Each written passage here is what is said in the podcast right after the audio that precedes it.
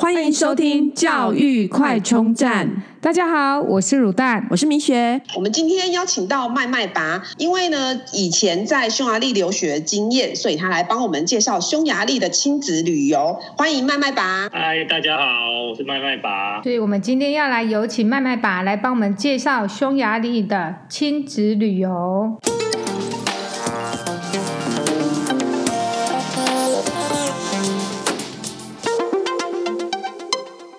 好，就是因为我之前在匈牙利有短暂留学过，呃，一阵子。那除了念书的期间，当然就会四处去旅游一下。那我主要也是 focus 在，因为念书期间还是主要是在匈牙利啦，所以还是就比会比较深度旅游匈牙利。那其他国家的部分其实也是有去稍微去晃一下玩一下，所以今天给大家大概来跟大家分享一下啊、呃，匈牙利有什么可以好玩的地方这样子。要先帮我们介绍一下匈牙利的历史跟匈牙利的地理环境介绍。好啊，就是匈牙利如果打开 Google Map 来看啊，就是它很明显就是真的是在中欧，就是欧洲的中间。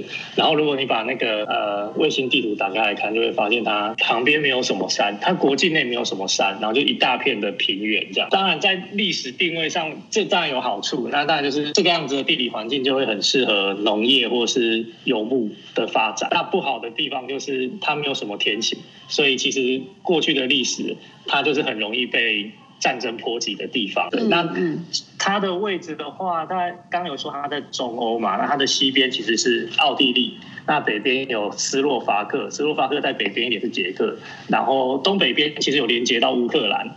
那东边还有罗马尼亚，南边有塞尔维亚。嗯、那我之前留学的城市啊，它其实是在呃匈牙利的南边，所以它其实同事他是根本就是住在塞尔维亚，然后再开车来。嗯、对，那西南边还有克罗埃西亚跟斯洛维尼亚。那过去其实呃奥匈帝国统治的时期，就是都有包含这些领土，所以那个时候他们真的很强大。那对他们来说，克罗埃西亚这个呃这个。真的只有靠海的是克罗埃西亚这边，所以就很像他们的垦丁，然后就就会有听到同学说，他们暑假或是说要去度假，就会跑到克罗埃西亚的海边去。嗯，那他们现在实际的国土大小大概是台湾的三倍大，但是人口只有一千万左右，所以其实密度就没有台湾像台湾这么的拥挤。对，那它的货币的话呢？他们大城市啊，是可以是可以使用欧元的，但是基本上他们的国币还是匈牙利的福林。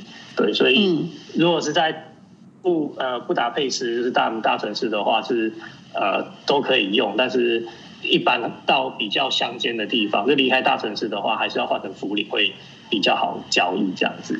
那匈牙利啊，它其实也是一个很有历史的国家，然后它也曾经很强盛过。对，奥匈帝国。嗯，对对对，那它也很很多次成为历史事件的主角，然后也有很悲惨被侵略的历史。那最主要的原因就还是在地理位置，就是像我刚刚讲的，打开 Google 地图来看，它根本就是整个平国家都是平原嘛，那没有天险，所以它其实在历史定位上常常夹在几个大势力的中间，就很容易被波及，被战争波及。那整个从最早的匈牙利历史讲起，比较有大家会比较知道的是匈奴人阿提拉，就是大家、嗯、大家以为会会以为就是匈牙利有个匈字，然后好像是匈奴人的后代，他们是认为是自己是马加尔人的后代，而不是匈奴人的后代，只是因为匈奴是游牧民族嘛，那呃他们一路。从亚洲一直一路游牧迁徙到欧洲来，所以他们在西元，我印象中是四百多年的时候，还一路占领到东西罗马帝国的部分，然后甚至到意大利跟整个巴尔干半岛都被占领过，所以那个时候的匈奴人阿提拉就被称为上帝之鞭，就是来。鞭打你们这些天主教国家的这种，他们认为是蛮族啦。那匈奴人阿提拉，就是大家在电影里面比较常看到的。呃，第一个比较有印象的，应该就是那个博物馆惊魂夜。那里面有一个会移动的，就是他们不是半夜会醒过来，然后里面有个蛮族的感觉的人，那个就是匈奴人阿提拉。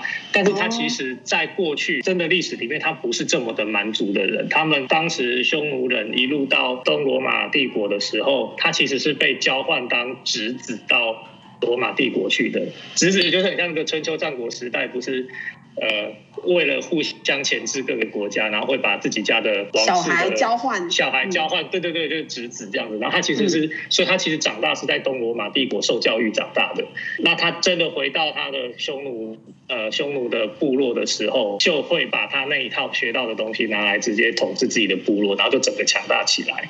嗯，那后来的匈牙利贵族啊，就是他们会以这段历史为荣，所以他们认为自己就是征服者的后代。就如果如果我这一辈的人有玩那个《世纪帝国》，他的那个电脑游戏，对，然后他的那个 是那个有有一代，他就叫做征服者入侵，那。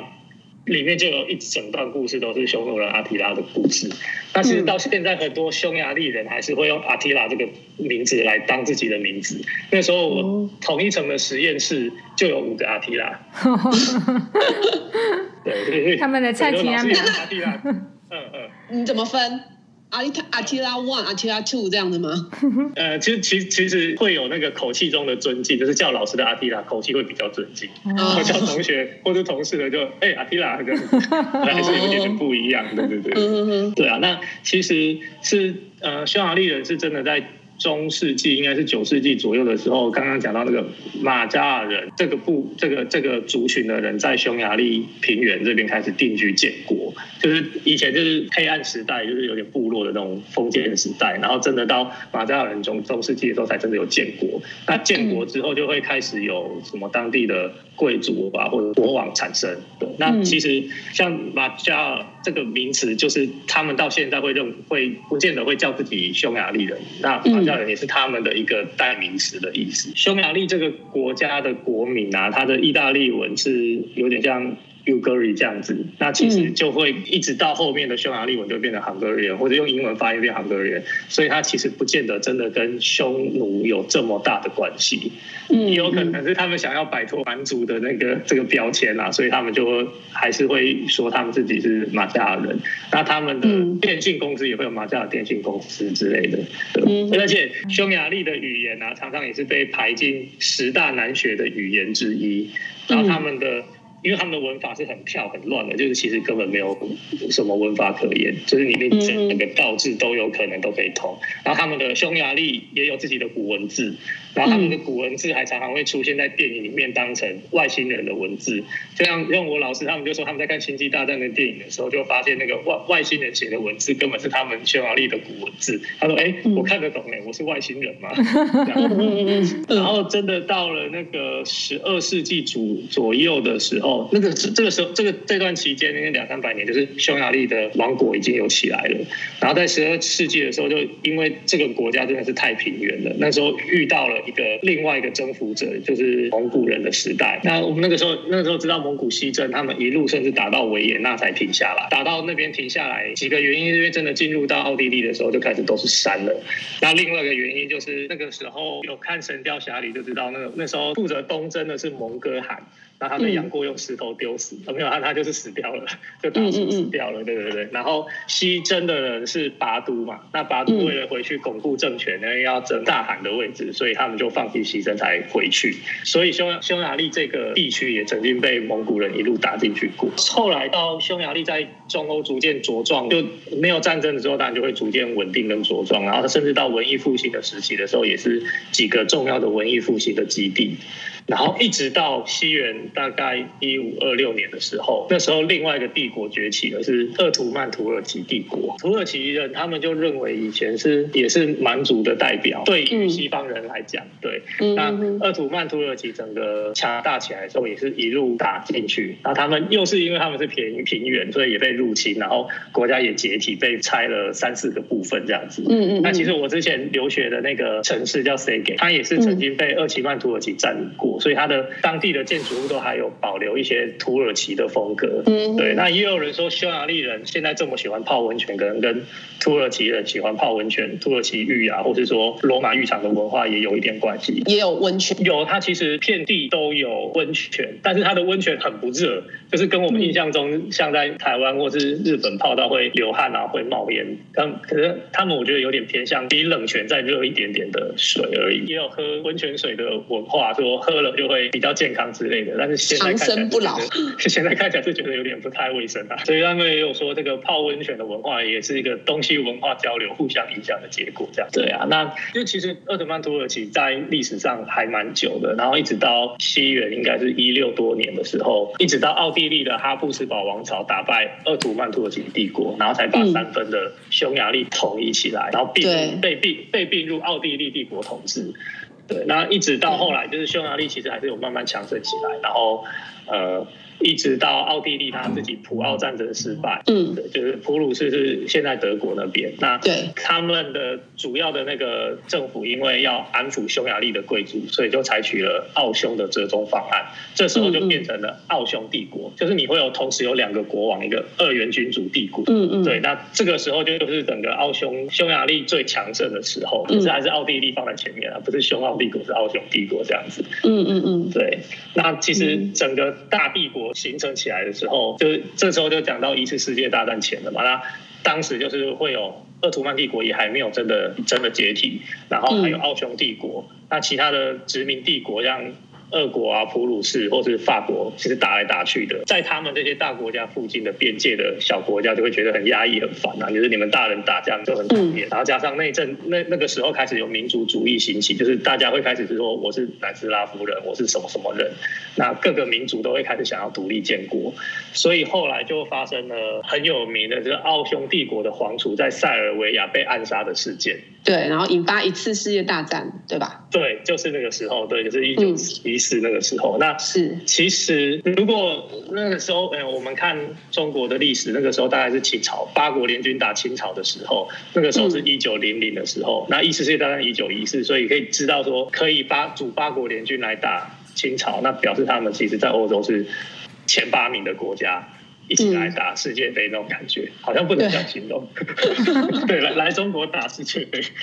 对，所以那其实那个时候，奥匈帝国在世界历史上就是一个也是很强大的殖民国家之一。当然，就是奥匈帝国在一战之后解体嘛，因为他们也算是战争的发起人之一。那加上民族主义兴起，那后来就是被拆解成好几个国家。嗯，可是感觉起来说，周边的国家纷纷独立，那其实纷纷独立也是。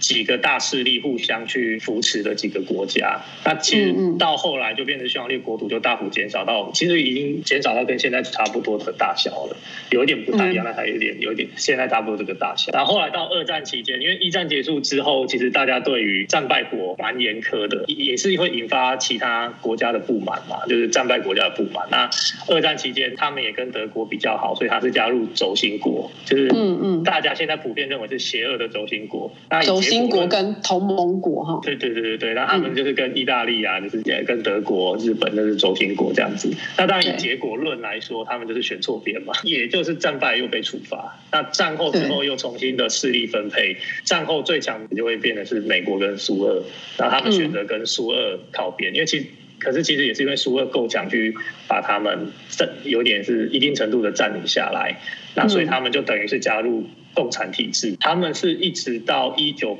八九年左右才放弃社会主义，然后转为民主体制。所以他们现在其实看起来，但是他们现在的民主看起来也很像是一党专政啊。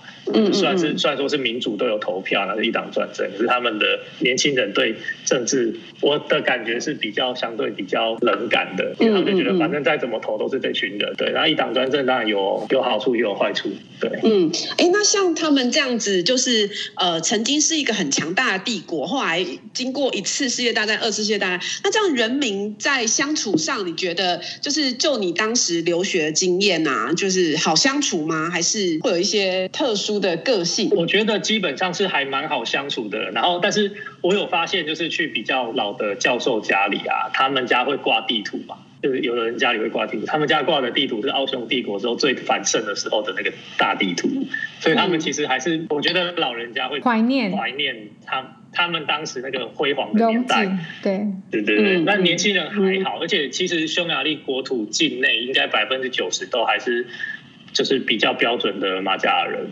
那他们会不会对其他国家的人有歧视？我觉得倒是真的还好，就是基本上匈牙利它的百分之九十都还是所谓的马加尔人啊。那他们其实过去因为也有跟附近的国家也是有交流，或是互相统治过，所以其实相处起来其实还好，不会说。互相敌视或是很讨厌。就像像我刚刚有说，我有同事甚至是住在塞尔维亚，然后直接开车来上班的都有。那他们其实真的，我感觉起来比较会歧视或是害怕或是讨厌的民族，比较像是吉普赛人他们。但是，但吉普赛人就知道他们是有点流浪汉的状态，然后个性也是比较流浪汉的状态。那当然，他们也是有非常上进的，就是愿意去归户籍，然后进入学校教育，然后好好的念书上来，变成一般社会体制下的一般的呃人人民这种也是有。那可是其实吉普赛人很多都还是黑户，然后在就住在乡野间，然后哦。有时候你会在火车上会看到他们会来跟你乞乞讨，或是要跟你诈骗，或是干嘛的。所以他们其实还蛮不喜欢这种游民状态的吉普赛人，但是他们还是让他们有生存的空间，在匈牙利没有生存的空间。基本上人都是还蛮好相处的。嗯嗯。那可以帮我们介绍一下匈牙利有什么特殊的旅游景点，然后适合亲子的？啊、对，匈牙利的旅游啊，会我大概可以分成两种类型的景点景点啊。第一个就是。呃，布达佩斯就是这种大城市的这种，那其他的就是比较乡间的那种深度旅游的部分。那为什么会讲布达佩斯呢？就是布达佩斯是匈牙利的首都，所以一般的旅行社在安排欧洲的行程的时候，都会把奥捷匈放在一起。然后匈牙利这边就是奥地利、捷克、匈牙利的行程，然后匈牙利这边就会只会在布达佩斯这边观光。那布达佩斯是匈牙利的首都，它其实是从由布达跟佩斯。两个区域组成的，那他们中间被多瑙河分开，对，所以布达佩斯它是一个有点像二元城市的感觉。那布达在双子城哈，对，布达在多瑙河的西边，最大的景点就是整个城堡山，然后总统府也在里面，它里面就是真的是很像封建时代的那种城堡，就里面有总统府，也有大教堂，然后也有呃呃可以住的，就是一般民贵族可以住的房子也有。对，那现在就是里面应该是只有总统府在里面，就是办公单位就是总统府在里面这样子。那佩斯区的话，就会是在多瑙河的东边，所以在古时候来看的话，就很像城堡外的封地，就是。嗯，从古时候的城堡，就外面会有护城河嘛，然后盖在山上，然后很高，然后你要绕上去很久。那外面就很像他们的封地，就是外面可以种田啊什么的，就是农民们跟平民们住在外面那种感觉。佩斯区现在就有所谓的旧城区，那因为它也是首都，所以它还是有很多新式的建筑。可是，在比较核心的地区，它就会尽量不要盖太高的大楼来遮到那个那个完整的风景这样子。匈牙利这边，佩斯这边就是有几个比较有名的景点。像是最有名的，就当然就是国会大厦。那它就是整个，如果去 Google 那个 Google 他们的那个照片，那整个整个很像盖的很像城堡，然后很漂亮的一整个国会大厦。那还有一个是英雄广场，多人去的地方。五月天还有去那边拍过 MV，那首歌好像叫《麦来乱》之类的，就是没有很红的一首歌，但是他们在里面也去那边拍 MV。然后像前面有讲到，匈牙利人也很喜欢泡温泉，那它就有一个塞切尼的温泉大浴场。就真的很大，嗯、但是它的水真的一点都不温。天的时候会有很多老人家就会去那边泡一整天的温泉，可是一整天一整天怎么泡？就就是一直泡在里面，然后还在里面下西洋棋，然后然后下，嗯、因为我们现在知道下一场西洋棋会很久嘛，然后他们就这样可以这样下棋，然后就把里面泡一整天，泡在里面就是泡到烂烂的这样子。嗯、然后夏天的时候就是看过去就很像在下水饺，就是全部人都挤在里面这样子。可是它的。年轻人也会去，可是年轻人会在圣诞节、跨年或是某些特别节目的特殊节日节日的晚上的时候，它就会变成大型夜夜店，就是会咚次咚次，然后有飘那个那个七彩霓虹灯，然后在里面开趴这样子，哦，还有搭配音乐这样子。对对对对对。然后在佩斯的主火车站前面有个号称最美的麦当劳，对，但我觉得还好吧。这个景点是中央市场。那它的中央市场就是弄得很干净的传统市场，可是里面有一些特色美食，所以基本上会去布达佩斯，通常都会再去那里面吃个东西，或是买一些伴手礼之类的。那它的中央市场外面接的是老城区的瓦彩街，那就是也是传统的观光小街，那也是卖很多的纪念品。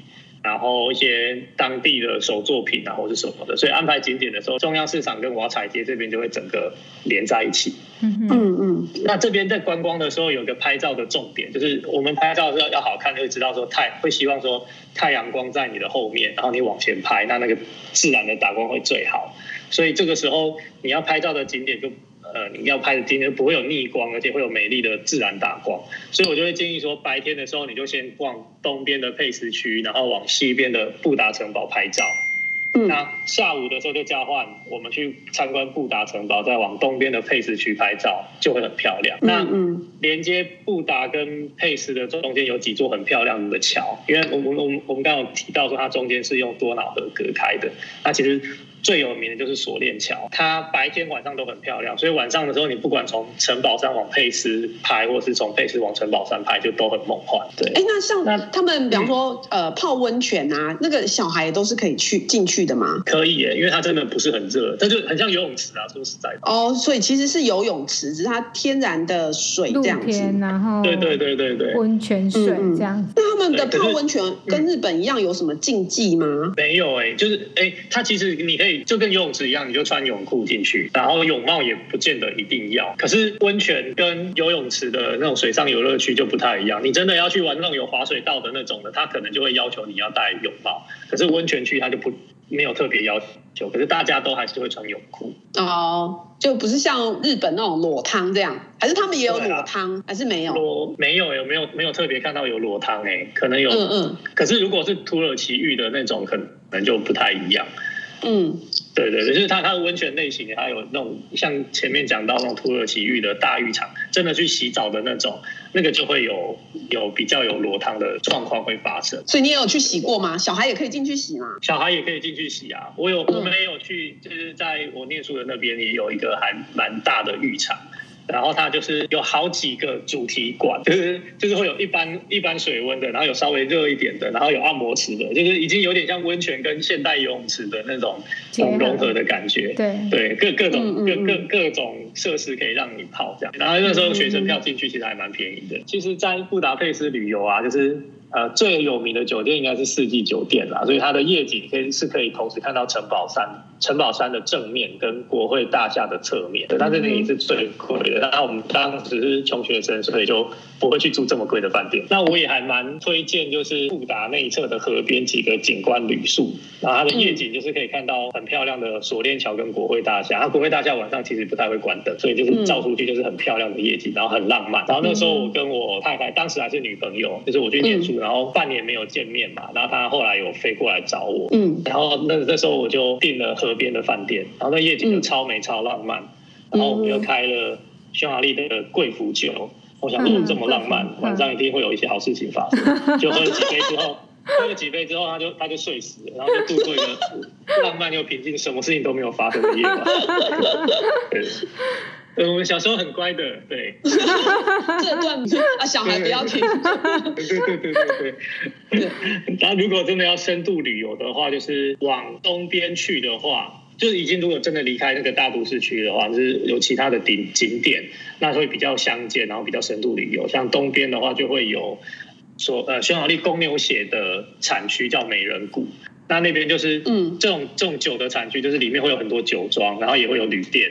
那你就是可以在呃那些酒庄付一点点小钱，可以给你试喝，就是你不用买整瓶酒，可能你可能喝个两百 CC、五百 CC 这样子，然后可以让你到处试喝。对，那再更对，刚刚补充解释一下，麦麦把刚刚讲的匈牙利公牛血就是匈牙利最有名的红酒，对不对？对对对，那前面我特地带的那个贵腐酒，酒它就是比较是葡萄酒的白酒。有种有点像冰酒或是甜白酒的那种贵腐酒，嗯嗯嗯，适合女生喝的酒，呃，对，很适合女生喝。我我最一开始开始喝酒也是先从贵腐酒开始喝，因为就很像很甜的水果酒这样子。对对对，有我刚刚开始一这一集呢，想问那个呃，就是麦麦爸说，匈牙利有适合亲子旅游吗？他说嗯，喝酒酒庄蛮多的，可能我就说嗯，那这样把小孩灌醉就很好玩，就就是灌醉了之后就大人就可以玩了，就是亲子旅游。小孩一路睡，真的真的。但是酒庄通常不是都会有一些像呃养一些可爱动物啊，或者是一些其实也真的蛮适合小朋友，因为大人要品酒嘛，然后小朋友就是在酒庄的庄园里面，他们还会是想一些游戏给小朋友，通常不是都会这样安排吗？有吗？匈牙利有？我觉得还好，还好就对了哈。对，我觉得还好，他们没有特别的特别在做这一块。太过观光旅游的部分。嗯嗯嗯，对。所以刚刚像我说，往东边会有公牛血的红酒的产区叫美人谷，然后再更往东就是 Tokai，就是那个贵腐酒的真正的产区。然后亲子旅游的话，我就会推荐去西南边有一个中欧的最大湖泊叫巴拉痛，然后那个湖泊真的很大，就是看地图是真的很大，就是。它那边就很适合亲子旅游跟度假，嗯、像是骑脚踏车环湖啊，或是有一些简单的水上活动。然后重点是那边也是一个很大的白酒的产区，然后 我们就可以从它有一个一整个小山丘都是白酒的产区，然后你就可以一路从山上的酒庄喝到山下，然后就回到饭店睡觉。然后我对我我自己是觉得是呃。匈牙利是整个很非常适合慢活那种路子，嗯嗯，就放慢脚步，然后慢慢的去去那个欣赏这样子。对对啊对啊，而且如果那边的深度旅游或是亲子旅游，我是真的觉得很适合，因为当地人他们本来就也会有自己的小孩啊，所以亲子旅游一定是很适合的。嗯，有没有什么必买必吃的匈牙利的特产？匈牙利有一些。当地比较有名的特色美食，像是我们都会知道，匈牙利会有炖牛肉，或是匈牙匈牙利的牛肉汤。哦、然后这个是，这个是我，这个也是我最喜欢的。其实我在出国之前是。家里的宗教信仰是不太吃牛肉的，这个可能是我跟我属牛有关，就是台湾人很多这样你属牛，或是说你家里以前是种田就会不能吃牛肉。然后我在出国之前我就去拜拜，然后就说我这样子，我以为匈牙利只有牛肉可以吃，我就说我这样子去匈牙利可能会饿死，我都会都会先破戒，然后一破戒之后就回不去了，因为牛肉牛肉好好吃哦。对啊，我都想说，因为宗教不吃牛肉，好可惜哦。对，对我就是身边那种不吃不能吃牛肉，只要一破戒就回不去了。对，就是好吃的牛肉真的好好吃哦。对，牛牛对不起，对。对，那其实其实真正的匈牙利的炖牛肉是跟他们的传统生活有关的。嗯，就是怎么说？就是因为他们。你看欧美人，他们很喜欢在家庭的后院，然后就可能会邀家人朋友来聚会活动，就很像美国人的 barbecue 这种活动一样。对，那他们就会是从下午开始，比如说中午中午吃饭，然后他们可能中午先简单吃完，下午活动真的开始的时候，就是会煮一大锅的炖肉，那个锅锅子是就是会比大人的手这样环起来还要大的那种一大锅的那种锅子。嗯。对，很很像那个巫婆在熬巫婆汤，对巫婆汤那种大锅子那种炖肉，对对对对对。然后他们就是通常是家里的男主人会当主厨，就是只有这个时候，对。然后他们就是，但其实很像黑暗料理锅，就是大家会把自己想要吃的东西，各种东西丢进去。然后我们那时候去。老师的家里，然后他们还有我同事的家里，他们也会也是有这种活动。大概就是会先把处理过的肉丢进去，然后各种脂肪的肉也都丢进去，然后开始就会把酱料啊、红酒啊什么都倒进去。然后你想要加什么？红红酒也会倒进去嘛？然后对，因为就是红酒炖牛肉就是这样来的。哦。对对对对，红酒、清酒什么，你想加什么都可以。然后我们那那时候就是我同事有说的，他们家的女生就是拿了那个小小妹妹就拿了果酱要出来要加，然后被爸爸阻止，然后你不要加这种奇怪的东西。对，可是一一一不注意，妹妹还是把整罐果酱丢进去。所以我说那个真的其实真的很像黑暗料理锅。想吃什么全部丢进去，其实也跟我们火锅有点像。可是他那个一煮，我就是。煮六到八个小时，就真的是在炖肉，炖烂，对。所以你真的吃到，真的这样炖到晚上的时候，那个肉其实还蛮软，嫩就真的蛮好吃的。可是那个就不会有再现性，就是你今天吃到的口味跟下次吃到口味不见得会一样，因为你不知道，你不知道美眉什么时候会给你丢果酱进去。所以加了果酱好吃吗？我觉得还可以。因为它有及早被阻止，呃、哦，对对对对对，嗯、然后还有我觉得很好喝的那个匈牙利牛肉汤，它叫 Goulash。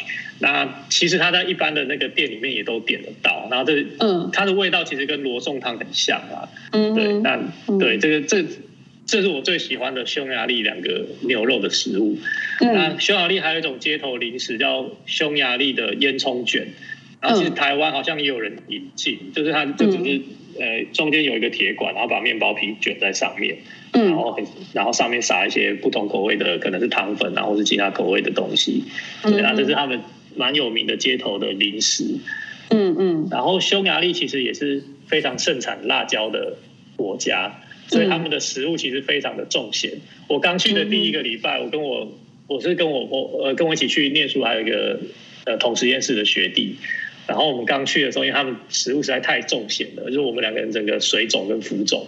我们拍自拍照回家，我说：“哎，你怎么去一个礼拜胖这么多？其实是水肿。”哦，对，而且咸到后来就开始会有一点拉肚子，就是大肠脱水，因为真的东西太咸了。而且他们匈牙利盛产辣椒，就我以前不太上市场，我以为辣椒就通常是红色的，越红色越辣。然后以为只有红色的才是辣椒，嗯、然后我们真的去市场买东西来吃的时候，就讲说，哎，那个是青椒，应该可以买吧？就不管什么颜色都是辣的。嗯、哦，所以它有辣椒很多种，这样。对，有黄色，有绿色，绿色也是辣的，橘色都是辣的。对，嗯嗯嗯，对对对对，很可怕。对，对没错。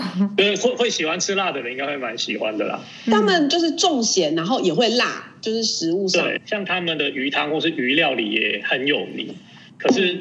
嗯但那些，但是因为他们现在的国土不靠海，所以它的鱼类来源都是河鱼。那那个河河鱼长得很像某种鲶鱼的品种，然后因为河鱼的味道就是还蛮重的。其实我小时候是不太吃鱼的，然后去的时候，它的河鱼的味道又很重，所以这道料理我就真的接受度比较低。而且他们有时候会用酸奶调味，然后这这个就我真的就喝吃的很不习惯。然后旅游还会通常会带匈牙利的鹅肝酱当伴手礼。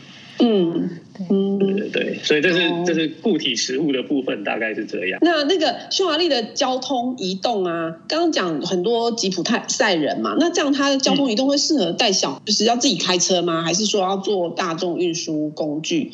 可能遇到扒手啊什么之类的？我觉得他的交通，我现在小朋友都还很小，所以我是属于比较谨慎紧张的爸妈。如果我真的要带小朋友去那边旅游的话，我会强烈建议。租车去开车去去做移动，他们是左驾还是右驾？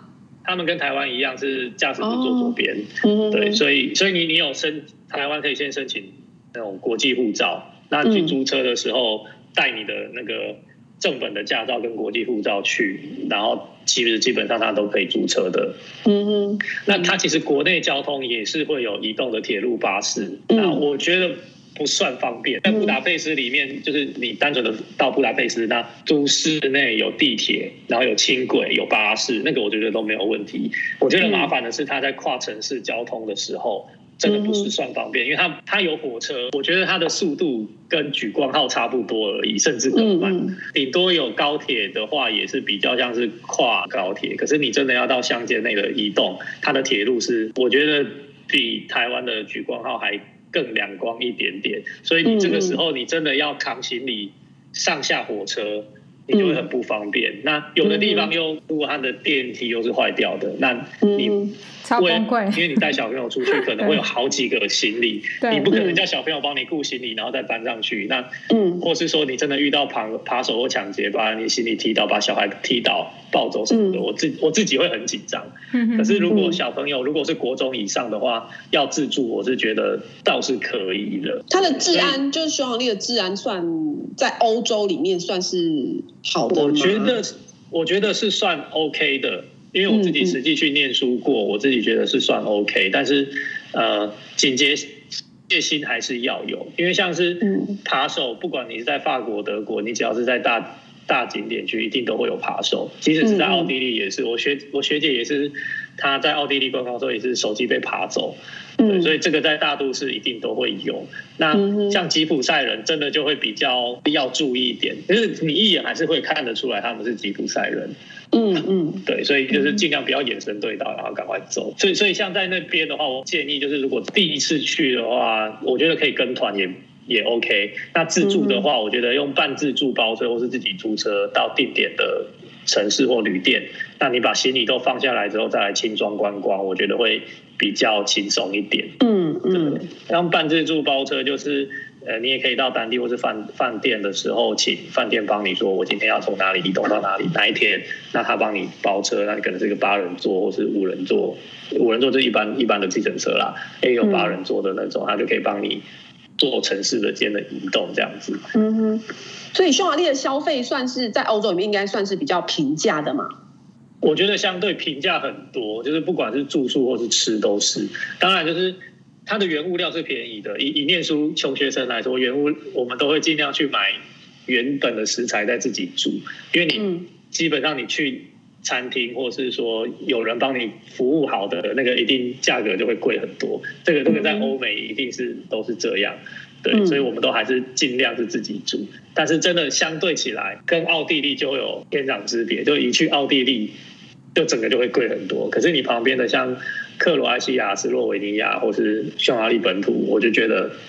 消费真的就差很多。那去到匈牙利有没有什么？除了刚刚讲注意扒手，还有没有什么其他特别要注意的风土习俗呢？我觉得对对台湾来讲啊，就是呃有一些习惯会不太一样，像是呃我们真的在租车的时候，这几个国家要特别注意一下他们的停车费的跟缴过路费的方式不太一样。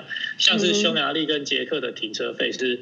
就是它的公有停车场，一停一下去一停好的话，是你要赶快冲去旁边的自动售票机来买，说你要你预计你要停多久的票券。比如说我今天要停三十分钟，那我就买一个三十分钟的停车票券，然后放在挡风玻璃里面，而且要尽快，因为其实有有的时候警察路过看到你没有放那块，然后你就会被罚钱。对，那那像捷克跟匈牙利，就是你要赶快去自动贩卖机里面去买那个票券。那高速公路的过路费，像台湾现在是全部都 ETC 吧？对。那他们其实也有类似的架构，像你在上路前或是在跨国境的时候，你就会先买好那个国家高速公路的呃过路费的贴纸，贴在挡风玻璃上。那那那随随着时时间演进，可能有也有 ETC 或是其他感应的方式。那像我当时去的时候，有的国家是你要把那个贴纸买了之后贴在挡风玻璃上，那你可能。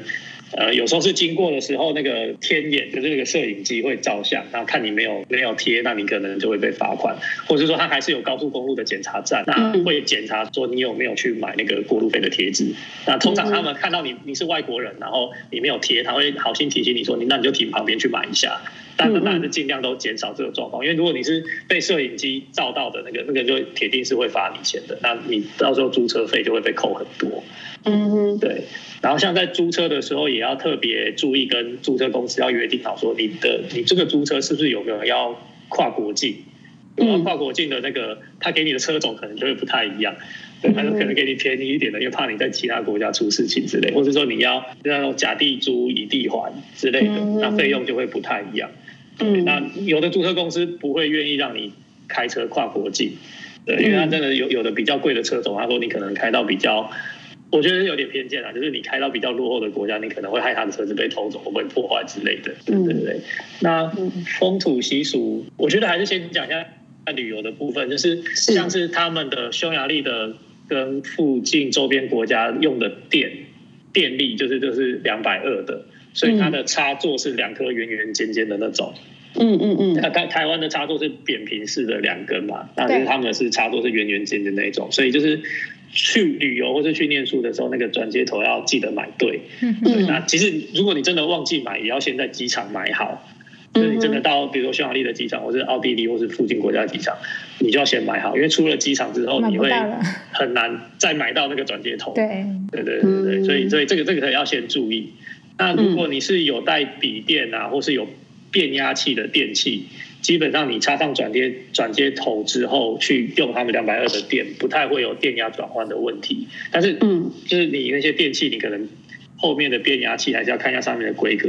它通常会写说它是符合一百一到两百二之类的，那这个用起来就会比较放心。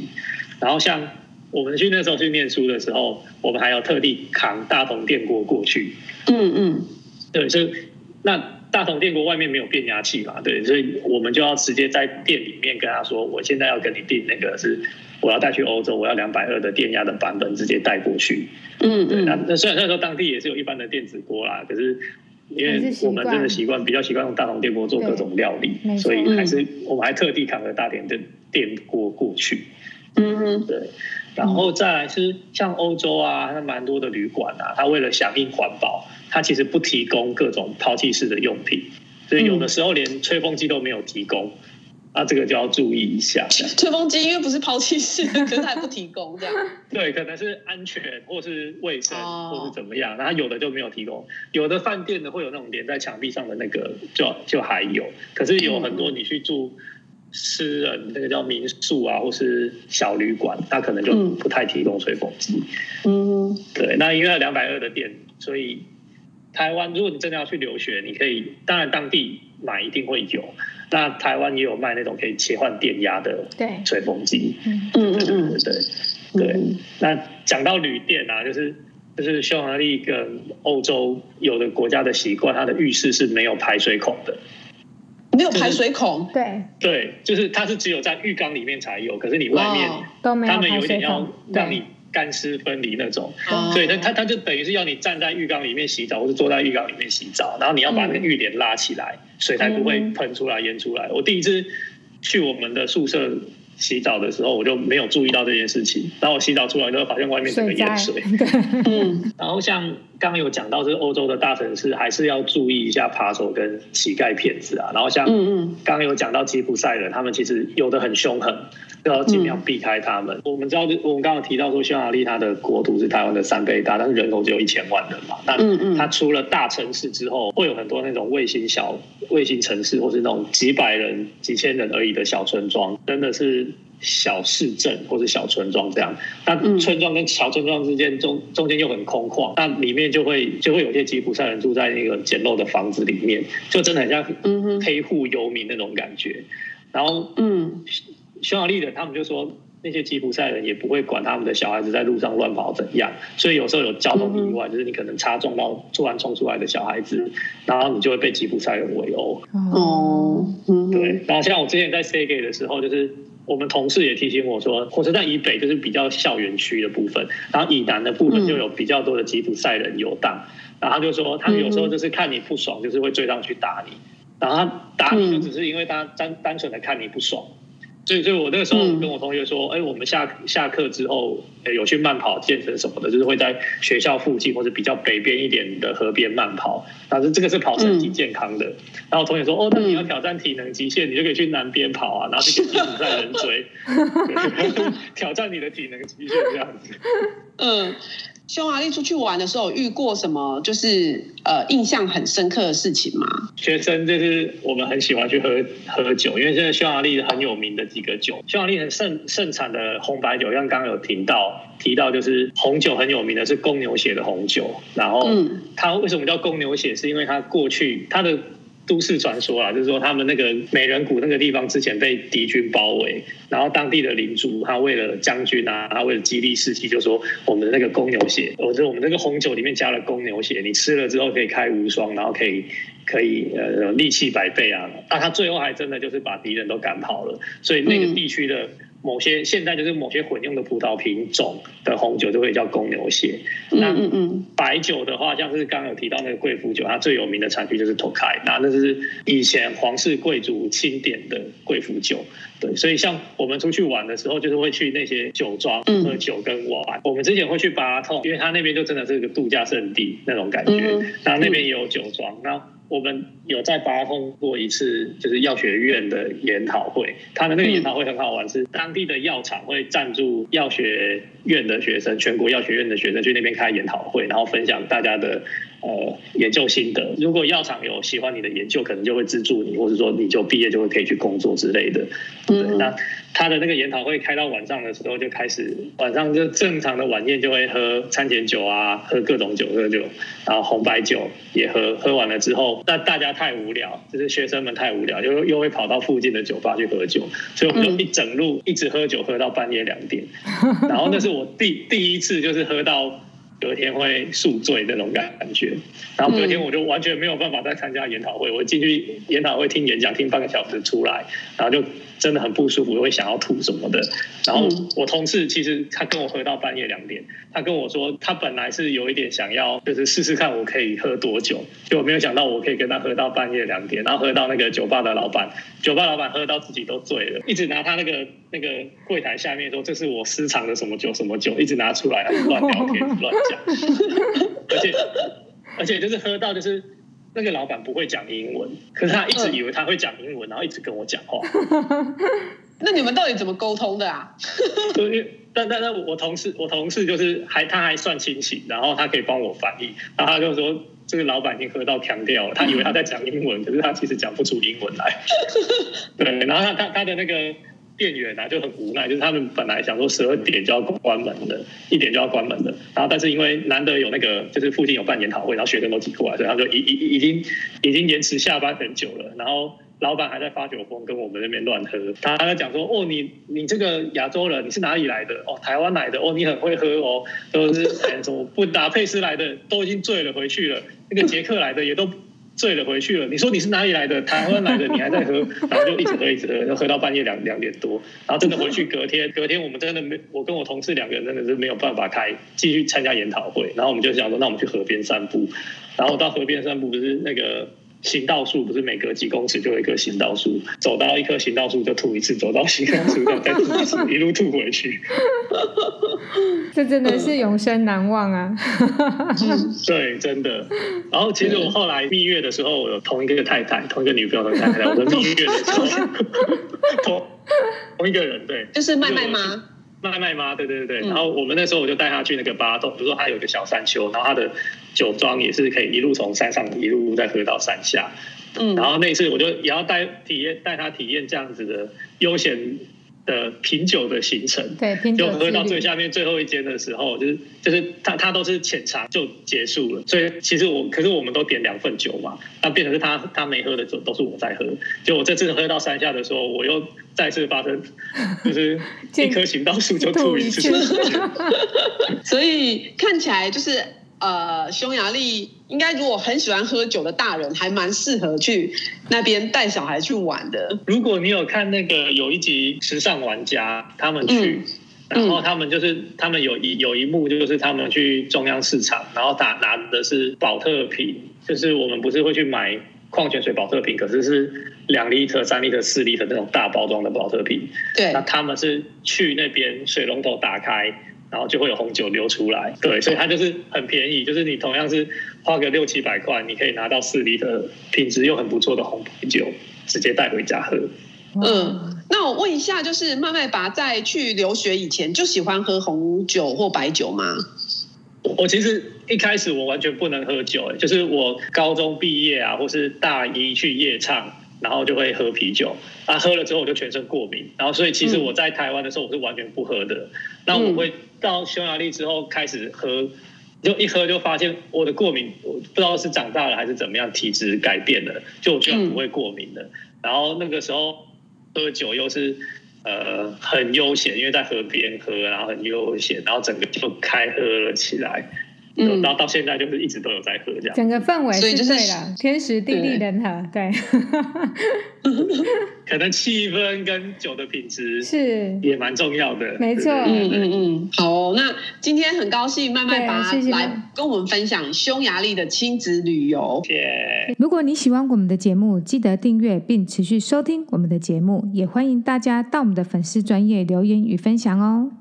教育快充站下次再见喽拜拜。